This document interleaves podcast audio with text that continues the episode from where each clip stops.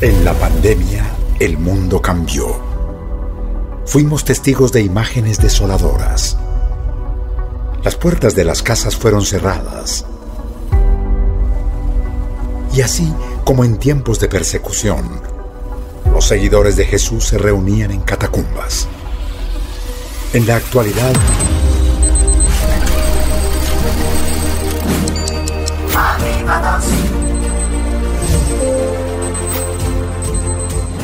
hay un pueblo de cerca de 500.000 personas que semana a semana corren cada miércoles a las 7 de la noche, sin importar en qué país o ciudad estén. Dejan a un lado sus labores, sus trabajos, para conectarse desde casa con sus pastores Dios los bendiga, en la iglesia subterránea.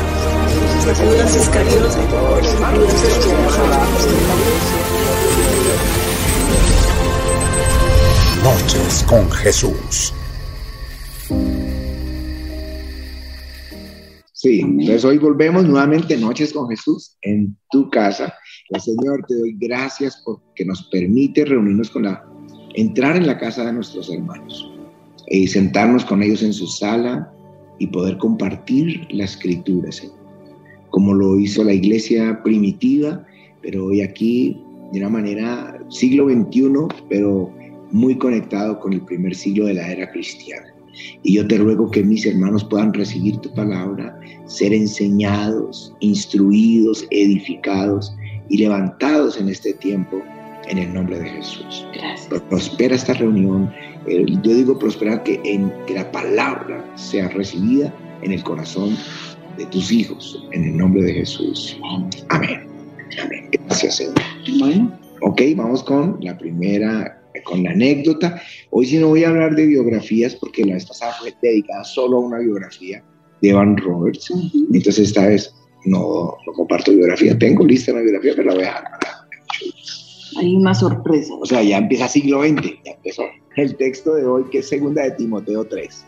Ujú. Para que la, la busquen y, y empatamos con, con la enseñanza de hoy de una vez. Segunda carta de Timoteo y capítulo 3 para que abramos ahí en familia y sigamos la, la lectura todos. Dice desde el verso 16, desde el verso 15, perdón. Bueno, el 14 le dice el apóstol Pablo a Timoteo, tú persiste en lo que has aprendido. Eso es muy importante, persista en lo que hemos aprendido del Señor, claro, ¿no? Y te persuadiste sabiendo de quién has aprendido y que desde la niñez has sabido las sagradas escrituras, las cuales te pueden hacer sabio para la salvación por la fe que es en Cristo Jesús. Y aquí viene el texto con el que queremos hoy eh, compartir. Toda la escritura es inspirada por Dios. Ahí la Biblia que tiene, esta, es inspirada, tiene el, el, el aliento de Dios, el soplo del Espíritu Amén. y útil para enseñar, para redarguir, para corregir, para instruir en justicia, a fin de que el hombre de Dios sea perfecto, enteramente preparado para toda buena obra. Amén. Amén. Amén. Así que toda esta Biblia es inspirada por Dios. Yo amo mi Biblia. Y yo amo la mía. Como amamos la Biblia, déjenme, yo les hablo un poquito, déjenme les hablo un poquitico, me gustaría hablar un poquitico de la Biblia porque a veces la gente no, no sabe ni de dónde, cómo salió. Pero empieza con el Pentateuco, que es la creación del, la creación, Génesis 1, la creación del hombre en Génesis 2, y la caída en Génesis 3, y luego ya, ya comienza todo el desarrollo de la humanidad, el diluvio, y después del diluvio la repoblación de la tierra, y Dios llama a un hombre llamado Abraham, y, y, y le promete que de su descendencia vendría la salvación para el mundo, es decir, Jesús, el Cristo. Bueno, eso es en la Biblia, en el Antiguo Testamento, lo que se conoce como la ley, los primeros cinco libros, y luego vienen libros históricos, que es la conquista, y jueces, y ahí para, y luego los poéticos, y luego los, los eh, profetas, y el Nuevo Testamento. Pero es algo bien importante entender que es la historia de la redención del hombre. sí, Desde el Génesis saliendo del paraíso hasta Apocalipsis volviendo otra vez a la presencia de Dios. De eso se trata la De eso se trata. Si en Génesis 3 fueron echados del paraíso, pero en Apocalipsis 22 ya estamos de nuevo en el paraíso, tú y yo, los que creemos en el Señor. Ahora, resulta que eh, esos escritos, los judíos o el pueblo de Israel los tenía como la, pues, lógico la palabra de Dios, porque todo el tiempo está diciendo así dice el Señor, os daba los mandamientos, los dictaba, ellos los oyeron audiblemente en el monte Sinaí. Bueno, eh, está la, la ley y lo que escribieron los profetas, todo eso estaba escrito, y, pero lo manejaban en rollos en las sinagogas, los tenían en unas esquinas, ¿se que cayeron los... Eh, bueno, pero cuando vino el, el, cautiverio a Babilonia y estuvieron 70 años allá, entonces regresando Esdras, el escriba que reúne, que comienza a enseñar la palabra al pueblo de Dios, él, desde ahí empiezan a organizar ya sus escritos y se conforma lo que es la Biblia hebrea, la Biblia del Antiguo Testamento, lo que hoy conocemos nosotros como el Antiguo Testamento. Y se conforma esa Biblia, amor, y en el siglo III, eh, como la, la Biblia, se ha perdido el hebreo porque en el cautiverio 70 años empezaron a hablar, como irnos todos para Estados Unidos, y ya los hijos empiezan a hablar en inglés y los nietos empiezan a hablar en inglés, ya se les olvida el español, ¿sí? Igual ya se les había olvidado el hebreo, muy pocos lo sabían, y eh, adoptaron el arameo, el arameo, y cuando ya, eso fue, cuando ya vino Jesús, ya era el griego el idioma universal, aunque Israel hablaba el arameo. El hebreo, y el hebreo era solo para las oraciones, pero ellos hablaban el arameo dentro de la nación y el griego como el idioma comercial, el idioma... Mm, como el inglés. Como hoy el inglés o un poco más. Entonces, ¿qué hicieron en el siglo III? Tomaron esa Biblia y la tradujeron al griego y es lo que se conoce como la Septuaginta. La Biblia, el Antiguo Testamento al griego. ¿Ustedes saben cuál era la Biblia que cargaba el apóstol Pablo? ¿O que enseñaron el primer siglo y segundo siglo que todo el mundo tenía su Biblia en casa? La Septuaginta. Era la Biblia que todos utilizaban. Pero pues es que no estaba en libros, sino en rollos. En rollos, pero ahí ya, ya se puso, en la Biblia estaba organizada, eh, era la Septuaginta. Sí. Pero pasó algo, el, que es, el Evangelio fue proclamado ya cuando Jesús viene y parte y quedan los discípulos, pues ellos comienzan a enseñar todo lo que habían vivido con claro, y se lo transmitían de unos a otros. Verbalmente. sí, era la forma como ellos tenían para predicar, lo que habían visto, lo que habían oído, lo que Jesús les había enseñado, eso era lo que estaban transmitiendo. Y lo hacían con mucha fidelidad, porque esto, esta costumbre duró por muchos años, pero comenzaron también a sentir que era necesario dejar escrito lo que el Señor había hecho. Ellos pensaron, eh, no sé si ustedes saben, pero ellos estaban pensando que Cristo venía ahí mismo. Entonces nunca pensaron en escribirlo. Pero empiezan las iglesias, plantan una iglesia aquí, otra aquí, otra aquí, y aquí hay un problema, y entonces piden dirección. Ellos son los apóstoles de Jesucristo. Jesús los mandó a predicar el Evangelio.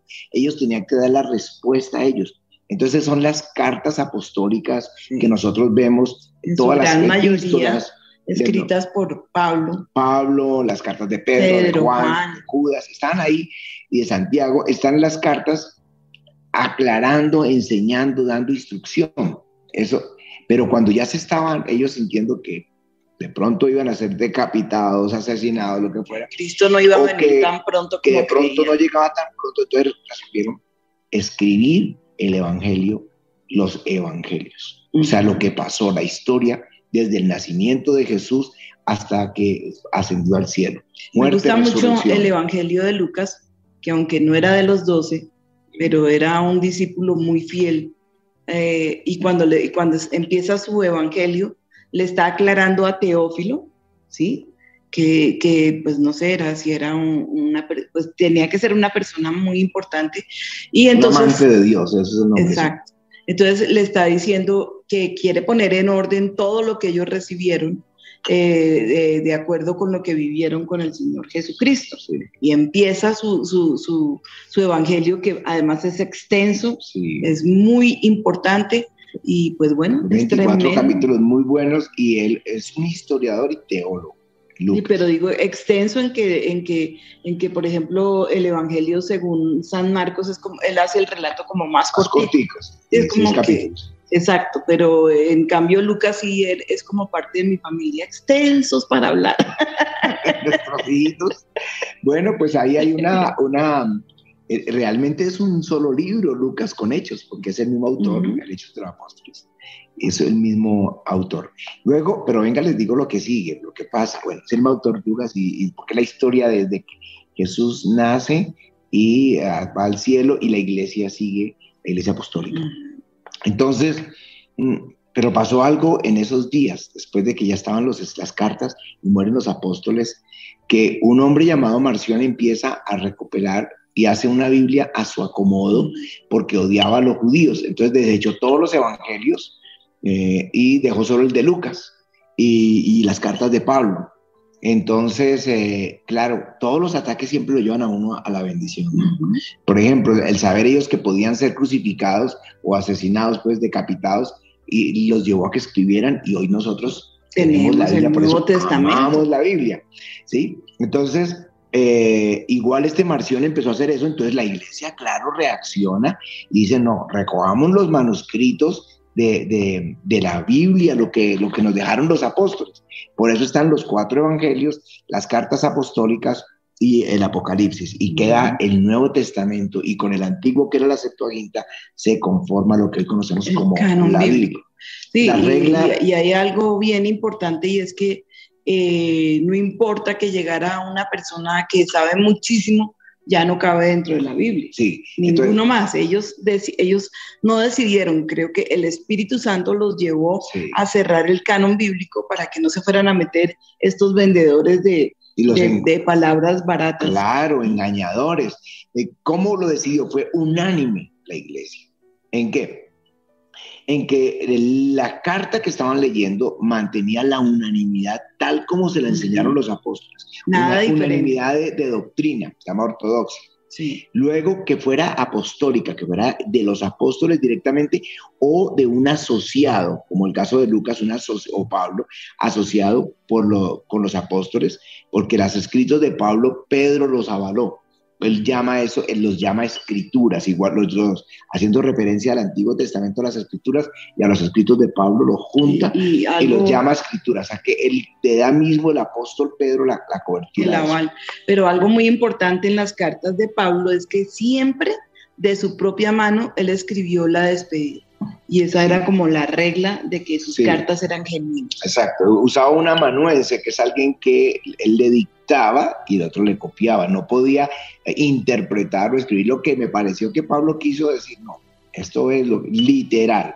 El amanuense tenía la responsabilidad de ser literal al que le dictaba su, su escritura. Pero él de su propia mano escribía la, despedida. Y la aceptación universal, porque Pablo manda una carta, por ejemplo, la carta a los Efesios, la leen, la enseñan en la iglesia, a la congregación y le dan una copia a los de Gala, a los, a los, a los Gálatas. Él mismo y los Gálatas, Exacto, y los Gálatas se la pasa a los Efesios y empiezan ellos a compartir y esos escritos corren por la iglesia. Pero cuando hubo el problema con Marción, entonces reunieron, hicieron el canon bíblico y ellos, a la iglesia sabe, esto fue lo que nos dejaron los apóstoles, esto es lo que el Espíritu Santo les dio a ellos, lo que Jesús les mandó a ellos, esto es, y se cierra. Que aparece por allá una carta misteriosa, no porque nunca fue aceptada por la iglesia. Si la iglesia no la aceptó, no, no era el canon. Si la iglesia da testimonio, la iglesia universal, eso era la, la copta, la egipcia, bueno, todas las, las iglesias donde Siria, donde quiera que estuvieran, todos tenían lo mismo cerraron el canon y quedó la Biblia. En el siglo IV la traducen al, latín, que empezó a ser el lenguaje del pueblo, pero se llama la Vulgata, que es para el pueblo, la Vulgata latina, y entonces la tradujo Jerónimo. Y luego, hasta el siglo XVI que empiezan las traducciones de Lutero, al alemán. Alemania, a todos los otros y al español, la que tenemos hoy, por ejemplo, yo, yo leo la Reina Valera. que la hizo Reina por allá en 1500, yo por ahí tenía anotada la fecha por si alguien me preguntaba, 569, 1569, revisada en 1602 por Valera, por se llama Reina Valera, pero se han hecho revisiones en 1800, en, 1902, 1960, que es la que a mí me gusta, y como dice nuestro hijo Juan Sebastián, Si no dice vosotros, para mí es como si Dios no me hablara. Es verdad, se acostumbra uno a ese tipo de... No, y nos han pedido eh, en lugares donde se predica, por ejemplo, en, en, la cárcel, que, que, tenemos ese, ese ministerio carcelario, que si no sería mejor entonces eh, llevar eh, la Dios habla hoy. Son versiones que se han venido modernizando para que la gente las pueda entender un poquito mejor sobre todo los jóvenes, los niños, modernizando el lenguaje, no, el, no el, contenido, obvio. Pero algo que tú decías hoy es muy cierto, que para memorizar la palabra es mucho más fácil la Reina Valera que ninguna otra de las ediciones. Sí, todos los predicadores que leen en el púlpito eh, otras versiones, la nueva versión internacional, que es muy buena, y otras versiones, la, la Latinoamérica. Bueno, hay varias versiones. De todas formas, cuando están predicando, ellos hacen mención al texto tal como lo aprendieron en la Reina Valera. bueno, la ventaja de esos libros y los evangelios es que cuando se escribieron, muchas personas que lo vivieron estaban vivas, podían decir, no, eso no es verdad. Muchos enemigos de la fe estaban vivos y podían decir, no es cierto, nadie pudo negar porque fue tal como sucedieron las cosas. Además Jesús les dijo, el Espíritu Santo él les va a recordar todo lo que yo les he hablado. Y Él lo hizo. Y bueno, otra, otra cualidad de, de, la, del Nuevo Testamento es que todos eh, eh, están eh, certificando que el Espíritu Santo fue el que los inspiró para escribir las escrituras. Ay, sí, las cartas, los evangelios. ¿Tú tenías un texto que ibas a compartir algo de Pedro? Sí. Dice, en la segunda carta de Pedro, capítulo 1, verso 19, tenemos también la palabra profética más segura, a la cual hacéis bien en estar atentos como a una antorcha que alumbra en un lugar oscuro, hasta que el día esclarezca y el lucero de la mañana salga en vuestros corazones. Entendiendo primero esto, que ninguna profecía de la escritura es de interpretación privada porque nunca la profecía fue traída por voluntad humana, sino que los santos hombres de Dios hablaron siendo inspirados por el Espíritu Santo. Así que toda la escritura, como le llamamos al comienzo, es inspirada por Dios. Aquí dice que el Espíritu Santo inspiró toda la escritura. Tenemos la palabra profética más segura. Por eso estamos diciendo hoy, amo mi Biblia. ¿Cuál es el título? Si lo, lo, lo están preguntando por ahí los del canal, Amo, mi Biblia. Sí, está bueno el título. No, y es que es algo impresionante porque es que la Biblia no cambia al hombre de afuera hacia adentro, sino de adentro hacia afuera. Va quitando capas y capas y como esa ceguera que tenemos acerca de las cosas santas, de las cosas de Dios, y comienza el Señor a darte convicción. Por eso es que es una palabra que yo sé que mi esposo me va a decir, se me está adelantando, hermano. Pero, pero lo tengo que decir, no es una palabra vieja, no es una palabra en desuso, no es que se pasó de moda, porque es una palabra viva. Cada vez que nosotros leemos, o a mí me pasa, yo no sé si te pasa a ti, pero que leo la palabra eh, y puedo leer ese capítulo, ese mismo capítulo 100 veces, pero siempre el Señor le deja uno una enseñanza diferente con ese texto. A mí me haber leído la Biblia, no sé, cientos de veces. Yo, yo no podría decir cuántas veces la he leído, pero por lo menos fueron 35, no, yo creo, yo creo que por ahí unas 50 veces he leído la Biblia, ¿no? Porque una, por lo menos una vez al año, pero yo creo que muchísimo más. Eh, que, que, que, el año casi que dos veces la Biblia, sea, como 70 veces. Siete. Siete. ¿De que si leemos Biblia?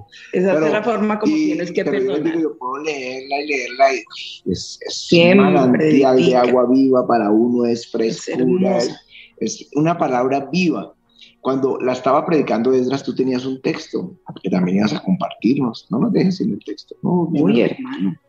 Dice, y leían en el libro de la ley a Dios, de Dios, perdón, y leían en el libro de la ley de Dios claramente y ponían el sentido de modo que entendiesen la lectura. Y Nehemías, el gobernador y el sacerdote Esdras escribían y los levitas que hacían eh, y los levitas que hacían entender al pueblo dijeron a todo el pueblo, Día santo es a Jehová nuestro Dios, no os entristezcáis ni lloréis, porque todo el pueblo lloraba oyendo las palabras de la ley. Solamente era que la leían poniéndole el sentido a lo que estaban diciendo y la gente estaba siendo tocada, ministrada. A veces la gente dice, habla de uno como predicador que les toca su vida, pero no es el Espíritu de Dios que inspiró la escritura, es la escritura que se está mencionando. Yo procuro al máximo eh, moverme de un texto a otro cuando predico. Y entonces la gente por el Espíritu es tocada y es avivada, pero eso no lo hago yo, no, no es el predicador, es la palabra de Dios y es el Espíritu de Dios que, usa la palabra de Dios. Me acuerdo cuando nosotros nos convertimos al Señor.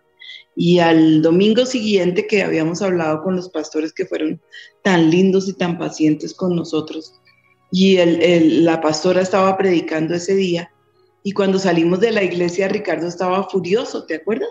Estabas bravo.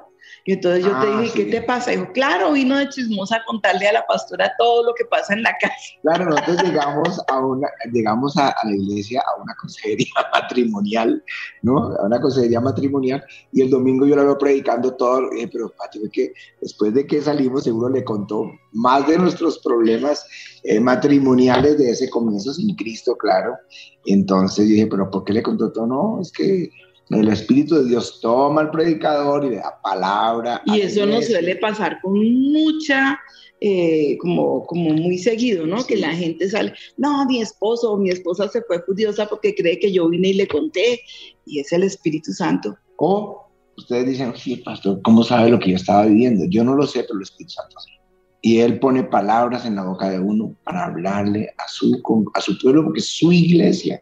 Él la ama, si dio su vida por ellos, ¿cómo no va a usar un, una mula para hablar? ¿Cómo no va a usar a mí y para hablarles a, la iglesia? Claro que sí.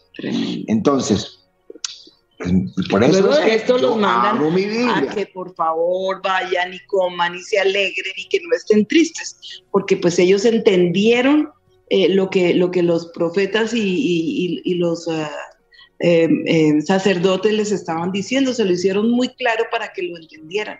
Y es que la Biblia, el texto que tú acabas de leer, es para redarguir, sí. Es una parte bien importante de la palabra y es eso, que, que, cuando uno la está leyendo siente que, que, uno es una cosita así de pequeñita y que Dios es un Dios gigantesco que todo lo ve, que todo lo conoce eh, y al cual no, no, no, le podemos esconder.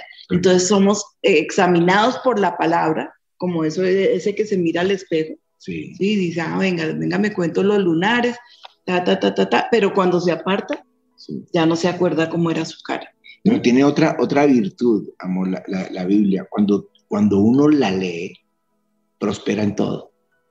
La, la, razón por la que no prosperan muchos es que nunca van a la Biblia. La Biblia dice que es bienaventurado el, el que medita en la ley, en la, la ley de Jehová, está hablando de la palabra de Dios, y que en ella está su delicia y medita de, en ella de día y de noche, porque dice, todo lo que hace prosperará. El texto literalmente dice, eh, será como un árbol plantado junto a corrientes de aguas que da su fruto en su tiempo, su hoja no cae y todo lo que hace prosperará. El que medita en la palabra de día y de noche. Inclusive el Señor se lo dice a Josué, mira que te mando, que seas valientes y guarda esta palabra para que seas prosperado en todas las cosas. O sea que con la gente que mientras leen los creyentes, leen la Biblia y meditan en ella de día y de noche, Dios empieza a prosperarlo en todas las cosas. Sí. Tremendo, eso es vida, por eso amo mi Biblia. Y yo también la mía. No está la tuya. Yo tengo la mía y la amo. bueno, pero también hay pero Entonces, ahora, si uno sabe que esta Biblia, amor, fue inspirada por Dios, soplada por Dios, que es palabra de Dios. Soplada. Sí, es, no, raro. Sí, pero es que tiene el aliento de Dios. Ah, es, que es una palabra eh, griega que solo aparece en ese texto bíblico de, de Segunda de Timoteo. Ya viene la Biblia eh, con los comentarios de, sobre el Espíritu Santo, escrita aquí por el doctor Richard. Ya está, ya está. yo, yo que estaba diciendo que, que, entonces si esta es la palabra que salió de la boca de Dios, que, que soplada o inspirada por el Espíritu Santo, entonces yo, yo lo que dice ahí es, es verdad, porque Dios lo dijo. Dice, por ejemplo, esto, el que cree en el Hijo de Dios tiene el testimonio en sí mismo, el que no cree a Dios le ha hecho mentiroso. Uno sabe dentro de uno que cuando ha creído en el Señor, y dice así, y este es el testimonio, que Dios nos ha dado vida eterna, y esa vida está en su Hijo. El que tiene al Hijo tiene, la vida, el que no tiene al Hijo de Dios no tiene la vida. Estas cosas fueron escritas a vosotros que creéis en el nombre del Hijo de Dios para que sepáis que tenéis vida eterna. E, eso quiere decir que si tú crees en Jesús, si tú le entregaste tu vida, tú ya tienes vida eterna. Ya tienes la vida eterna. Yo sé que uno se angustia cuando se enferma y cuando ve uno que el ser querido, la familiar, el, el hijo, los papás, y se nos van y se nos van y se fueron. Pero si ellos creían, creyeron en Jesús, ellos no murieron, ellos viven ahora allá en el paraíso. Y hay algo bien importante también que entender, y es que no solamente si tú quieres volver a ver ese familiar que partió con Cristo, pues te tienes que convertir a Cristo para que puedas también compartir esa gloriosa bendición, porque aparte de todo es una bendición que el Señor le regaló a los creyentes. Entonces, todos los que creemos en Jesús sabemos, tenemos vida eterna, pero no más, no es solamente eso, sino que Jesús, Jesús mismo dijo que es el Hijo de Dios, no se turbe vuestro corazón ni tengáis miedo, eh, creed también en mí, creed en Dios, creed también en mí, en la casa de mi Padre muchas moradas hay. Si así no fuera, yo lo hubiera dicho. Voy pues a preparar lugar para vosotros. Si me fuere y os prepararé el lugar, vendré otra vez y os tomaré a mí mismo para que donde yo estoy, vosotros también estéis. Es decir, Él está construyendo nuestras casas. Cuando una persona va a partir, no es que a Dios se le escapó y uno pudo haber orado y de todas formas partió. Es porque ya Jesús le hizo su casa, su mansión, y Él mismo viene y se lo lleva para su casa qué bendición. No fue como, uy, ¿qué pasó? Se nos salió de las manos, a Dios no, Dios no nos respondió. Dios sí te respondió, pero Él tiene un plan mucho más grande y ya quiere llevarlo a descansar. A bueno, y es de la gloria. hay momentos que, de la vida que no vamos a entender, pero que seguramente que el Señor después nos lo va a explicar. Sí. No todo lo tenemos que entender aquí, muchas cosas quisiéramos tener el, el, la respuesta, pero muchas cosas están veladas y el Señor es, que nos, es el que nos las va a revelar cuando estemos con Él allí eh, gozando de la vida eterna. Porque eso sí tenemos en Cristo, vida eterna. Entonces ya, el que cree en Jesús tiene la vida eterna. Y el hay que una, cree, el que no cree ya ha sido, sí, ya está, ha sido condenado ya. Vaina. no espera raro. Como el cuento de Ricardo. No me acuerdo cómo fue que lo terminó, pero nos reímos. ¿Recuerdas? No me acuerdo. la olla que no quería ser olla y fue olla a presión. Bueno, pero mire este, este texto que tengo acá, que dice, y que las escrituras dan testimonio, todos los profetas dan testimonio, que todos los que en él creyeren recibirán perdón de pecados en su nombre. Es decir, yo por eso amo mi Biblia, cuando yo leo esto digo, el Señor perdonó todos mis pecados. Es que me gusta cuando dice en la misma escritura que Él envía nuestros pecados a lo profundo del mar y no hace más memoria de ellos. No es que Dios se le olvidó, no es que ah, quedó en blanco la mente y no sabe lo que hiciste, Él sabe, pero Él nunca va a hacer memoria. Lo que uno sí hace con su pareja, con sus con hijos. Los hijos sí. ¿sí? Entonces le recuerda a uno las cosas que hicieron, ah, pero es que me hizo, me dijo, ¿cierto? Eh, le recuerda o porque sigue haciéndolo, porque usted ya no, para el hombre eh, definitivamente es muy difícil perdonar y ahí está el ejemplo de David. Cuando él pecó, cuando él cayó, solamente le pidió al Señor que por favor lo juzgara a él, porque los hombres jamás lo iban a perdonar. Y así es. Así es. ¿Mm? Para levantar el dedo estamos ahí prestos. pero Dios sí dice, no hace memoria, no lo trae a memoria, ya perdonó nuestros pecados. Entonces, las buenas noticias, por eso amo mi Biblia, es que sé, porque Dios lo dijo, que tengo vida eterna, que tengo el perdón de pecados, que tengo una mansión en el cielo. A mí me, me, me, me, impacta muchísimo y lo que tú decías, la hilaridad en la Biblia, porque muchos de los pasajes, sino, bueno, no, no todos, pero muchos, eh, no sé si han visto que la Biblia hace referencias, eh, unas pequeñas anotaciones de una, por ejemplo, de una promesa que el Señor hizo en el Antiguo Testamento y la están recordando en el Nuevo Testamento, pero le hacen a uno, o sea, ya eso lo habían dicho los antiguos. Sí. ¿Mm? O sea, que es como una, esa confirmación. Esa confirmación. Por ejemplo, quien avaló las mismas escrituras fue Jesús mismo. Él hacía mención, pues la Biblia estaba dividida, la forma de organización, ¿no? Hoy nosotros hablamos de, del Pentateuco, libros eh, históricos, libros poéticos y proféticos, por decir algo. Ellos lo tenían como la ley como los eh, salmos y los profetas. Pero estaba todo, por supuesto, todo el Antiguo Testamento, pero lo tenían clasificado así.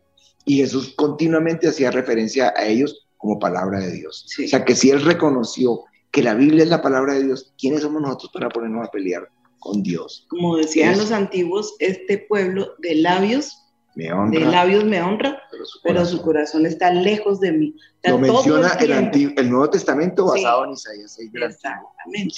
Entonces, aquí es donde uno también tiene que entender que la Biblia no hierra, que no se contradice, jamás la Biblia se contradice. Algunos se ponen a leer y dicen, no, pero es que aquí hay un error. Y de pronto el error era la cantidad de ejército, porque pues cómo contarlos, hoy tenemos muchas formas, la tecnología. y no era, no era importante, hoy nosotros vivimos en un mundo de,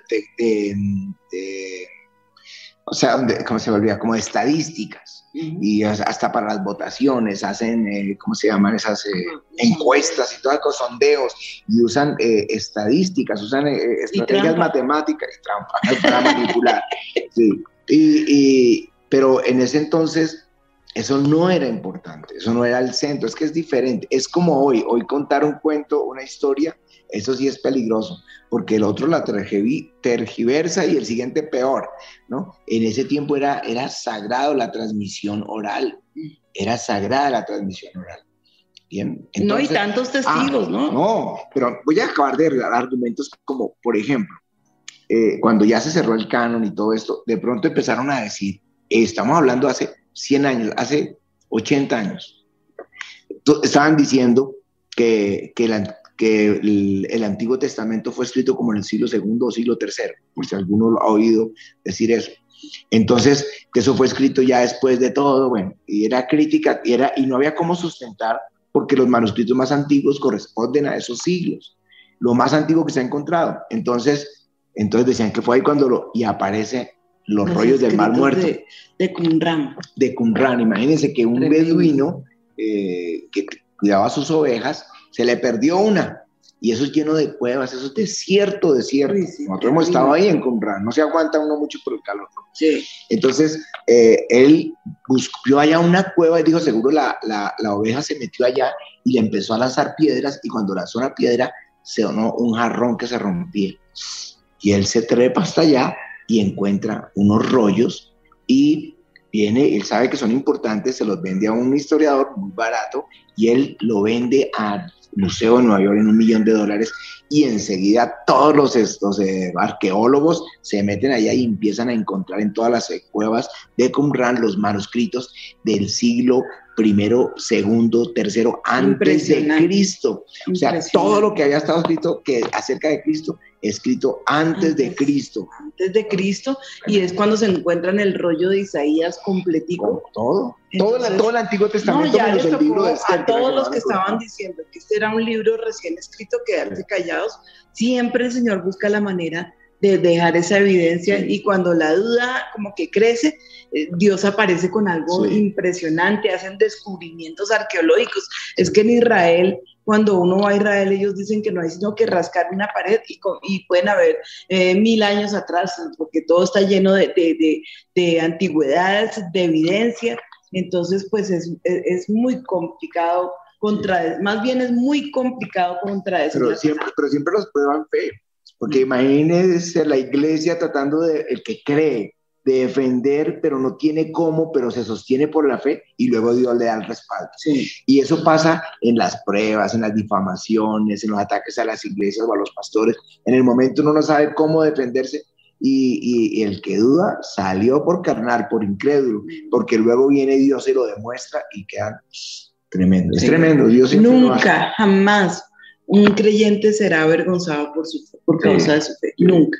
El Señor mismo se encargará de, dar testimonio. Mira, por ejemplo, otra cosa que encuentro aquí en la escritura. Dice, más el herido fue por nuestras rebeliones, molido por nuestros pecados, el castigo de nuestra paz fue sobre él. ¿De quién está hablando ahí Isaías?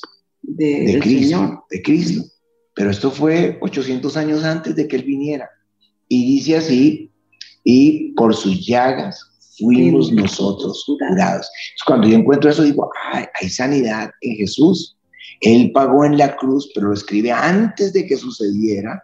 ¿no? Lo escribe el profeta Isaías, lo que había de suceder, porque Isaías 53 describe el sacrificio de Cristo y luego... Como si lo hubiera vivido. Como si lo hubiera vivido, o el Salmo 22 donde describe el sacrificio que se siente en la cruz, la traición, todo, ¿sí? Pero luego la promesa es hay sanidad, hay sanidad. Por eso nosotros ministramos sanidad porque el Señor, el Señor nos lo enseñó primero en la escritura y luego nos mandó a hacerlo y lo hicimos. Conforme lo vimos, lo hicimos. Como dice el Señor, lo que yo veo en mi Padre, eso es lo que hago. Y estos días esa palabra está en mi espíritu muy fuerte. Entonces el Señor me dice, lo que tú ves, hazlo. Y, claro, me inspira en la fe para seguir ministrando sanidad, liberación, la unción, todo, porque él lo, hizo. Yo encuentro una cantidad de cosas, yo no sé. el Salmo 23, por ah, ejemplo, que habla de esa producción. Al que no le gusta lo de la prosperidad, está escrito desde el Génesis hasta el Apocalipsis. Además que mira que es bien tremendo. Ayer que estábamos grabando un programa y, pensaba yo, bueno, aquellos que, que reniegan contra la prosperidad, y cuando está allí el profeta Ageo, que el Señor le habla, porque ellos se fueron a hacer sus casas y a adornarlas y a dejarlas preciosas, pero se habían olvidado de reconstruir la casa de Dios, el templo santo. Y entonces, ¿qué les dice? O sea, por eso es que no tienen salud, por eso es que no pueden estudiar, por eso es que eh, definitivamente no, por eso es que no han prosperado, porque abandonaron la casa de Dios y se dedicaron solamente a ellos, abandonaron el altar y la ofrenda. Estaba hablando exacto, recoger porque iban a construir, pero no, se ocuparon de construir y no estaban construyendo. Pero no estaban tampoco prosperando. No prosperaron. Pero, es, o sea, es que yo, ah, para mí eso fue como, como, como ese rema de parte de Dios, donde los que se levantan contra la prosperidad, ¿qué les estaba diciendo el Señor que no hay? Prosperidad. Prosperidad. Sí. No, y es que es una promesa en Deuteronomio, es una promesa. Dice que si guardan su palabra, los prosperará. O sea, entonces, ahora, alguien dice, eso es del Antiguo Testamento. Entonces sería terrible, o sea, entonces es mejor vivir en el Antiguo Testamento, porque eh, se supone que si estamos ahora sobre un mejor pacto. Y mejores promesas. Y mejores promesas. Y Dios no muda su corazón. Él lo que hizo fue que ya, antes era un cordero provisional, como cubriendo el pecado, pero Cristo es que lavó el pecado, es el cordero de Dios que quita el pecado del mundo. Entonces, pero las promesas están ahí, todas son nuestras. Por eso digo, yo amo mi Biblia. Toda la escritura es inspirada por Dios. Tenemos la palabra profética más, segura en la que podemos verlo como, como antorcha que alumbra en lugar oscuro hasta que eh, bueno, hasta que aparezca el lucero de la mañana. Mira lo que dice aquí el Salmo 23. Jehová es mi pastor, nada me faltará. En lugar de delicados pastos me hará descansar. Junto a aguas de reposo me pastoreará. Confortará mi alma, me guiará eh, por sendas de justicia por amor de su nombre. Aunque ande en valle de sombra de muerte, no temeré mal alguno, porque tú estarás conmigo tu vara y tu callado me infundirán aliento. Pues voy a leer hasta ahí. Pero es que es tremenda. Mira, en ese solo el primer versículo. Las promesas tan Claro, Jehová mi pastor, nada me faltará. Esta noche acuéstate y dile a la familia antes de dormir, tranquilos, nada nos va a faltar. Nada nos va a faltar. El que está pasando un momento difícil, tranquilos, nada les va a faltar. Y el que está en el. Dice, mañana no hay para el desayuno. Te aseguro que mañana te vas a desayunar. Sí. Porque si Dios cuida, hace salir su sol sobre malos y buenos, ¿cuánto más sobre sus hijos? Y Él hará memoria de tus ofrendas. y la palabra dice que si Él alimenta a las aves del cielo. Claro. Con cuidado, porque Él tiene mucho cuidado de, los animales, de las bestias. Sí. ¿Cuánto más a nosotros que somos sus hijos? No, ¿Mm? no, te voy a leer un texto ahora que mencionaste eso. Míralo, este texto aquí en Romanos para todos. Dice, antes en todas estas cosas somos, ah, no, perdón, por lo cual estoy seguro de que ni la muerte, ni la vida, ni ángeles, ni principados, ni potestades, ni lo presente, ni lo porvenir, ni lo alto, ni lo profundo, ni ninguna otra cosa creada nos podrá separar del amor de Dios que es en Cristo Jesús, Señor nuestro. No te ama, que está como bravo. Tanto esa escritura que puse una clave con, con algo en Romanos 8, luego se me olvidó. sí, voy a saber la clave. Creo que es ese texto, porque me fascina. Este, este, texto de Romanos 8, pues que le di desde el 1, 2, 3, no, pero va, va a estar ahí, va a estar por ahí. Bueno, yo ah, habíamos hablado algo al comienzo de cómo se organiza el Nuevo Testamento y serán tres decisiones de la iglesia que tuvieron que reunir concilio, pues los, líderes de la iglesia de todas las ciudades se reunieron, que es como se, de ahí se volvieron famosos los concilios, la palabra concilios era eso. Y, y allí se conciliaba por cuál iba a ser el canon bíblico, que era ortodoxia, apostolicidad y universalidad. Es decir, que tuviera la doctrina tal como fue enseñada por los apóstoles, que fuera escrita por un apóstol o un asociado de un apóstol, y que fuera de reconocimiento universal. Aparecen por ahí hay un evangelio de Pedro, pero ninguno lo, había leído, ninguno lo había eh, eh, reconocido, o sea que no, no era universal. Era protegiendo la iglesia, porque cualquiera sale y escribe y le pone el nombre de algún autor. Hay muchos libros que no, que, el libro de no, que, que lee otros libros de, otros de otros eh, que son apócrifos. Algunos son hasta muy buenos, interesantes, pero no es la palabra de Dios. No es la palabra de Dios. Aquí era la seguridad de que tenían la palabra de Dios. Y otros apuntes que quiero mencionar de la Biblia es, por ejemplo, que es el número uno en circulación, el libro más vendido en el mundo. Y otra, otra eh, de las cosas tremendas es que fue el primer libro que llevaron a la luna. Los primeros eh, astronautas llevaron la, la Biblia a la luna. Y el primer libro que se imprimió en la imprenta, porque antes era en manuscrito, eso, pero en imprenta de Gutenberg fue la Biblia. La Biblia. Tremendo. Sí. ¿No? Y, la vez pasada que estábamos hablando de Voltaire, Voltaire ¿cómo era? Voltaire. Voltaire. De Voltaire, que era un ateo. Eso era raro, pero bueno, era un ateo. De, un escritor muy famoso, pero era, fue el que más escribió contra la Biblia. Sí. Y él, él, él dijo, no le doy más de 100 años al cristianismo. Y, se acaba ya el desarrollo, la ciencia, ya la tecnología, ya hace que eso sea algo obsoleto. Bueno, 50 años después de que él dijo eso, de su muerte, después de que él dijo eso, en su propia casa, usando la propia imprenta de él, se, eh, se imprimían millones de Biblias. Digamos miles. Eh, no, millones. Ah, perdón. Uh, millones, no, la Biblia. Es que no es el número, número uno en ventas. El, número uno, cuando vino el ayudamiento a Gales, se acabó de todas las estanterías. No, no, yo no digo que no hayan millones de Biblias, ¿sabes? No, porque era, era para todo el mundo de habla inglesa las, las, sociedades bíblicas inglesas tomaron control de esa casa, de esa imprenta e imprimieron. Increíble, ¿no? O sea, es donde ve uno las cosas que el Señor hace. Cosas como estas son las que uno dice, gracias Jesús. tremendo. No, eso ha transformado vidas, familias, tribus, bueno, naciones enteras. En otras le tienen miedo. Cuando nosotros íbamos a Cuba en el 95, no podíamos llevar Biblias. La nuestra, la de uso personal, pero no quisiera poner ahí en la Biblia, en la maleta 30 Biblias o que sea para regalarle a alguien.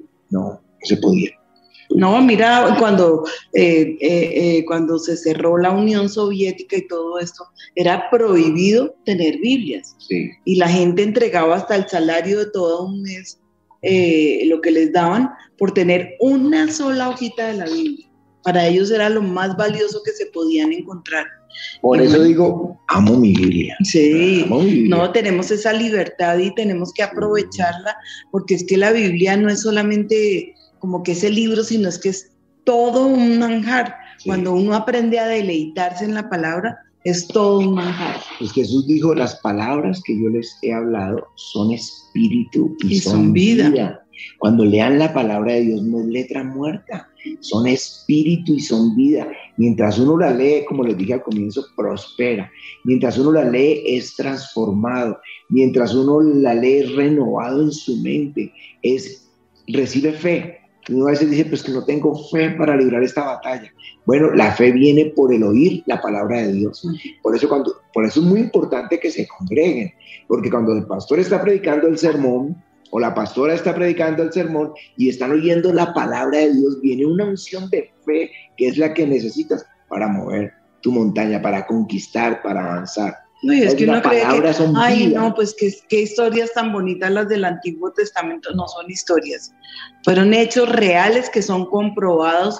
Es que inclusive los arqueólogos, los científicos, la gente más docta y más inteligente se han puesto a mirar y a examinar los hechos bíblicos del Antiguo Testamento y se encuentran con que es real que fue verdad, que hubo un diluvio, eso lo descubrieron no hace muchos años, que el arca de Noé sí existió, la encontraron hace poquiticos años por allá en el monte que fue eh, donde, donde se estacionó el arca y le hicieron, claro, una noticia para haberle hecho un boom impresionante, pero pues sabemos que los medios de comunicación son gente que no cree, son, sí, lo anunciaron no le dieron ninguna importancia. el mismo día y al día siguiente ya están hablando de fútbol o de sí, otra cosa. Pero fue, o sea, son, son hechos y, voy a reales. Por qué, porque es que el que hubieran seguido eh, anunciando y promoviendo que se encontró el arca, desbarataría medias bibliotecas de, de, las, de las, bibliotecas universales, porque todos basados en, en, la teoría de Darwin, la teoría de la evolución, en que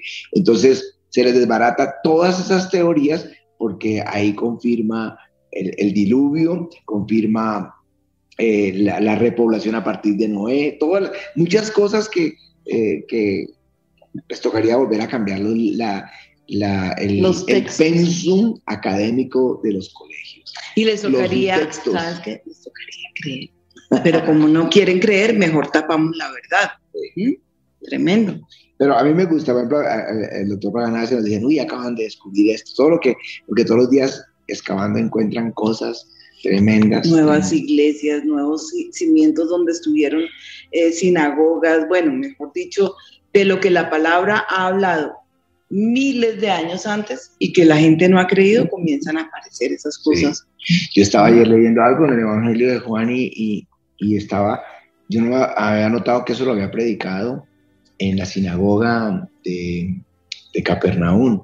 Y me acordé cuando me paré detrás del, del, púlpito que hay ahí y, oramos o yo predicamos, ahí enseñamos algo, pensando que ahí estuvo parado el Señor Jesucristo, el Hijo de Dios. Pero cuando di ese sermón me impactó mucho porque dije, Él lo predicó aquí desde ese lugar y sus palabras son espíritu y son vida. Grábense en eso, la palabra de Dios es espíritu y es vida. Es tremendo. Sí, es tremendo. No, es que eh, de verdad, bueno, Digamos porque hay ¿Cómo? No, yo digo porque podemos continuar la próxima. Eh, ¿Cómo creó Dios el mundo? El, que, el mundo que conocemos por la palabra. O sea, Él dijo.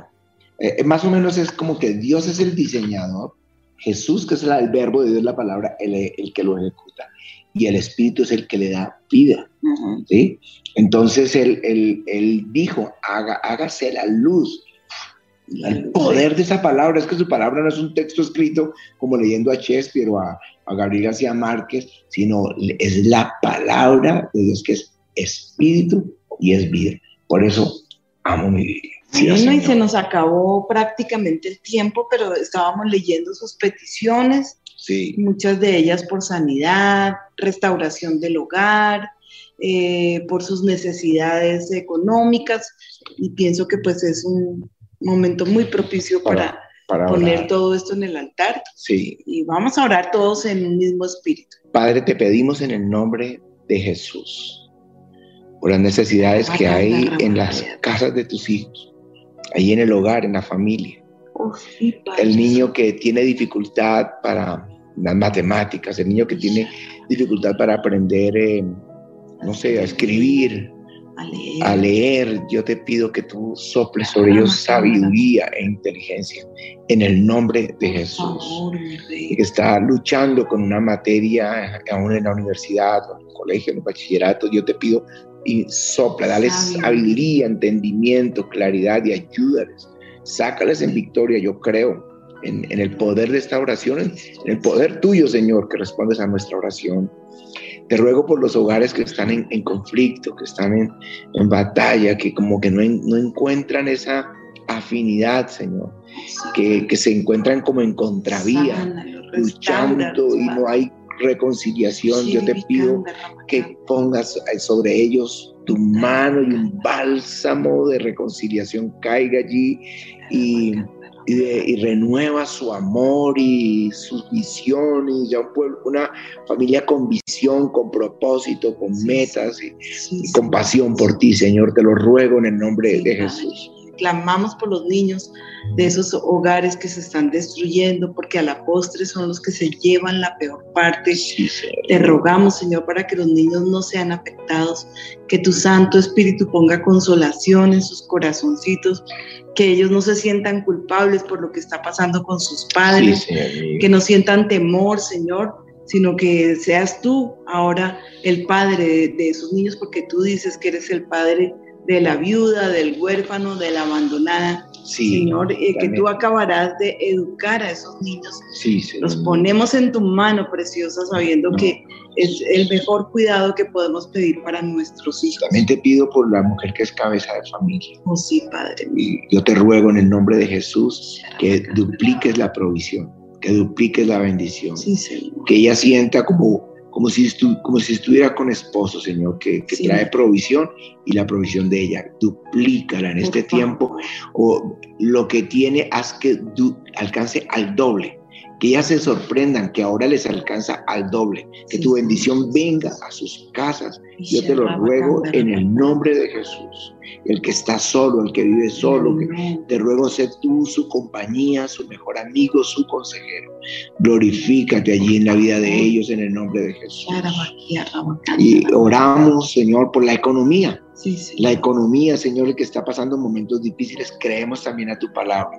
Y hoy podemos unirnos al que decidió probarte, Señor, el que decidió traer los diezmos a la iglesia, Señor. Yo te ruego Prueba que tú eres Dios, que abres las ventanas de los cielos, que derramas bendición hasta que sobreabunde. Prueba que tú eres Dios que reprendes al devorador y hace que nuestra tierra sea fructífera y nos hace tierra deseables. Pruébalo, Señor, en el nombre de Jesús te lo pedimos. Líbranos de la deuda y de la aflicción económica en el nombre de Jesús. Y oro, Señor, por los que necesitan sanidad Señor, sanidad. Yo veo tumores en la cabeza, tumores, todo el que tiene masas, quistes, cálculos, que aún en este último tiempo a muchos se les han encontrado cánceres y tumores. Atamos ese espíritu de muerte que se va fuera de nuestros hogares, de los hogares de los hijos de Dios, en el nombre de Jesús. Fuera. En el nombre de Jesús que están haciendo petición por los papitos que ya son abuelos y que están eh, con enfermedades dolorosas, que están perdiendo la memoria, Señor, que ya su movilidad es muy limitada. Te rogamos para que tú les des calidad de vida, Señor, que te acuerdes de los abuelitos y pongas en ellos, Señor, tu paz, tu propósito, tu amor y que ellos conozcan, Señor, que que les aguarda la eternidad. Sí. Que puedan ir contigo, Señor, en el nombre de Jesús. Para que oren como está, con, con, lo que está orando la pastora. Calidad de vida para el mayor, mayor que ya. Calidad de vida es que puede comer, pueda dormir, que no tenga dolor y que tenga acceso a la palabra de Dios. O sea, que le lean la palabra, le pongan la adoración, pero que pueda dormir, comer y no tenga dolor. Calidad de vida hasta que el Señor lo recoja. El final de nuestros días con calidad. Yo, eh, nos unimos a esa oración, hizo la pastora, y ya con entendimiento de la oración oramos por calidad de vida para los mayores, para tus hijos que, que están pasando los últimos años, eh, pero que con calidad de vida te lo pedimos en el nombre de Jesús. Gracias te damos. Aleluya. Amén. Gracias, Señor. Bueno, nos vemos el viernes. Dios me los bendiga, descansen con esa palabra diciendo, amo mi Biblia, ese espíritu y el día la palabra, y la disfruten un ratito en casa todos los días. Amén. Dios los bendiga. Bendiciones. En la pandemia, el mundo cambió. Fuimos testigos de imágenes desoladoras. Las puertas de las casas fueron cerradas. Y así como en tiempos de persecución, los seguidores de Jesús se reunían en catacumbas. En la actualidad,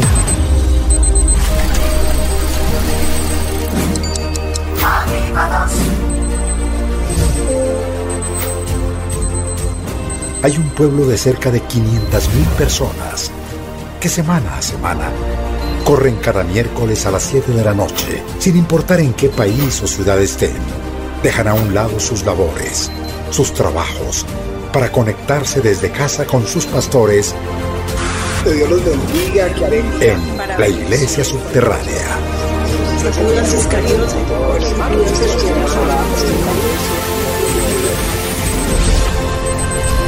Noches con Jesús.